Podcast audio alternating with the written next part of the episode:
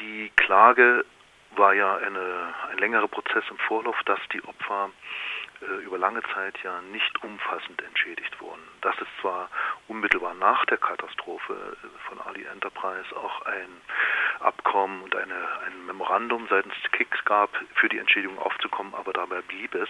Und es war erst öffentlicher Druck notwendig, dass es zu einer Entschädigung der Opfer kam, nicht nur zu einer einmaligen Zahlung, sondern zu einer langfristigen. Und einige andere, was Schmerzensgeld betraf, das war weiter offen.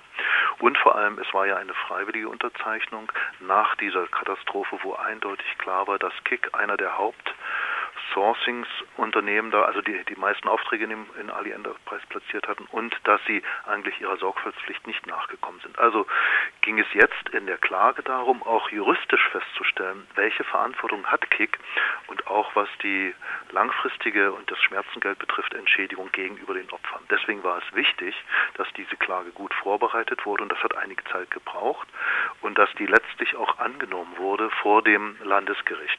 Hätte das Gericht gar nicht entscheiden dürfen, dass die Sache zum Beispiel nicht verjährt ist? Auf Gesetzesgrundlage, da man sich ja in dem Verfahren entschieden hat, man will nach dem pakistanischen Recht hier das Verfahren führen, äh, ist es so, dass sozusagen auch die Verjährungsfrist da zählt und ein Gericht kann ja nur in dem gesetzlichen Rahmen handeln und agieren. So gesehen ist das juristisch erstmal richtig. Die Frage ist, ob man das jetzt sozusagen durch ein weiteres Verfahren prüfen würde, ob nicht dennoch sozusagen die Verjährungsfrist aufgehoben werden kann. Und das würde bedeuten, über ein juristisches Verfahren diese Gesetzeslücke, die es gibt, bezüglich der Haftungspflicht von Unternehmen letztlich zu klären. Wollen die Klägerinnen nach dieser gescheiterten Klage weitere rechtliche Schritte gegen Kick einleiten, zum Beispiel äh, vor höhere oder gar internationale Gerichte? Das ist jetzt offen. Im Prinzip kann man natürlich jetzt prüfen, und das muss auch gut juristisch geprüft werden, äh, ob letztlich da nochmals ein Widerspruch eingelegt werden kann. Das wird der Klageführer ECCHR, also die Anwälte für Menschenrechte, das werden sie tun und dann wird abgewogen werden müssen, ist man mit so einem Verfahren dem Ziel etwas näher gekommen lohnt sich auch der Aufwand. Es ist ja nicht einfach. Das macht dieses, dieser Fall auch deutlich, dass aufgrund der Gesetzeslücke, aufgrund der sozusagen politischen Unentschiedenheit, gesetzlich die Rahmenbedingungen zu verändern, äh, letztlich auch so eine Verfahren sehr langwierig sind. Und wir erleben das ja auch als Kampagne für saubere Kleidung und in Kota. Äh, es war extremer öffentlicher Druck notwendig, es war Campaigning notwendig. Wir mussten das Bündnis für nachhaltige Textilien einschalten, das überhaupt KIK dann letztlich die versprochenen und auch unterschriebenen Entschädigungszahlungen, langfristigen Entschädigungen getätigt hatte. Also äh, da ist eine ganz klare Lücke und wenn man das mal vergleicht, im Unternehmensrecht, da gibt es ganz klare Regeln. Unternehmen können sich einklagen, äh, wenn da ihre Rechte, wenn ihre Investitionen gefährdet sind. Äh, bei Menschenrechten haben wir keine gesetzliche Einklagmöglichkeit und das muss umgekehrt werden. Sie haben schon mehrfach diese eklatanten gesetzlichen Lücken ähm, erwähnt, die Sie kurz nach der Entscheidung des äh, Dortmunder Gerichts kritisiert haben. Wie würde es konkret aussehen, wenn diese gesetzlichen Lücken gestopft würden? Was bräuchte es dann konkret für, für Maßnahmen? Also ich bin kein Jurist, muss ich sagen. Das, und auch Juristen tun sich da etwas schwer. Dieses Gerichtsverfahren war der Versuch, über eine kontinuierliche Rechtsprechung zu solchem Fall auch zu einer neuen Rechtschreibung, zu, also juristischen äh, sozusagen anderen Lage kommen, also Rechtschreibung äh, zu kommen. Das ist eine Sache, wo wirklich auch mal die Bundesregierung ihre Ressourcen, ihre Kapazitäten ins Feld führen müsste, um zu sagen, das ist unsere ambitionierte Regelung in Sachen juristischer Regelung der Menschenrechte im globalen Lieferketten.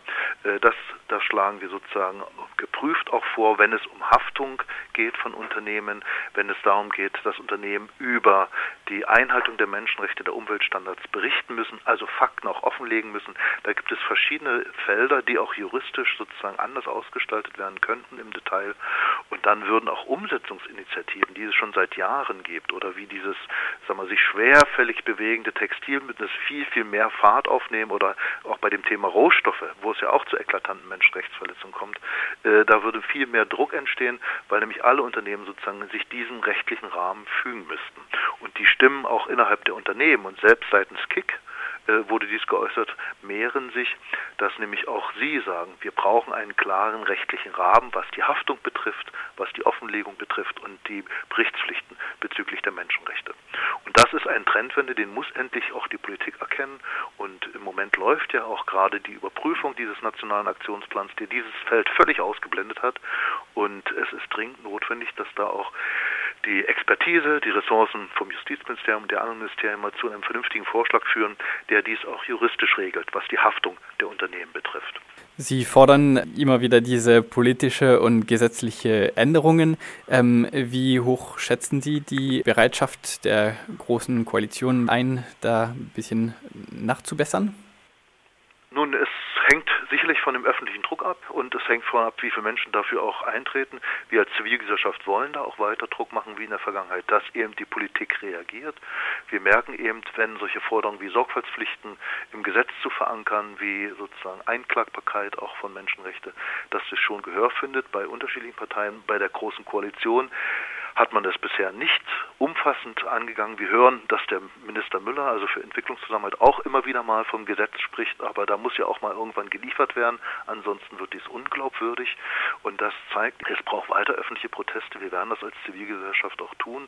Es geht aktuell ja auch eine Kampagne, was den Fokus auf Menschenrechte schützen, Konzernklagen stoppen. Da ist genau dieses Thema von uns auch aufgegriffen. Da kann man sich mit einer öffentlichen Protestaktion beteiligen, weil es um eine andere Rahmenbedingung geht. Also Konzerne haben ein Schiedsgericht, aber Menschenrechte eben nicht. Die haben keine Klagemöglichkeit. Da kann man Druck machen, um möglichst gerade die große Koalition auch hier politisch unter Druck zu setzen, denn sie haben rein verbal, rein mündlich in ihren Statements klar gesagt, sie wollen da auch eine stärkere Umsetzung der Menschenrechte, aber bisher fehlt eben dieses juristische, gesetzliche Element im nationalen Aktionsplan und die Überprüfung läuft gerade und da muss man irgendwie was Ambitionierteres liefern, wenn man glaubwürdig sein will. Ein ergänzendes gesetzliches Regularium könnte sehr konkret auch sein im Textilbereich.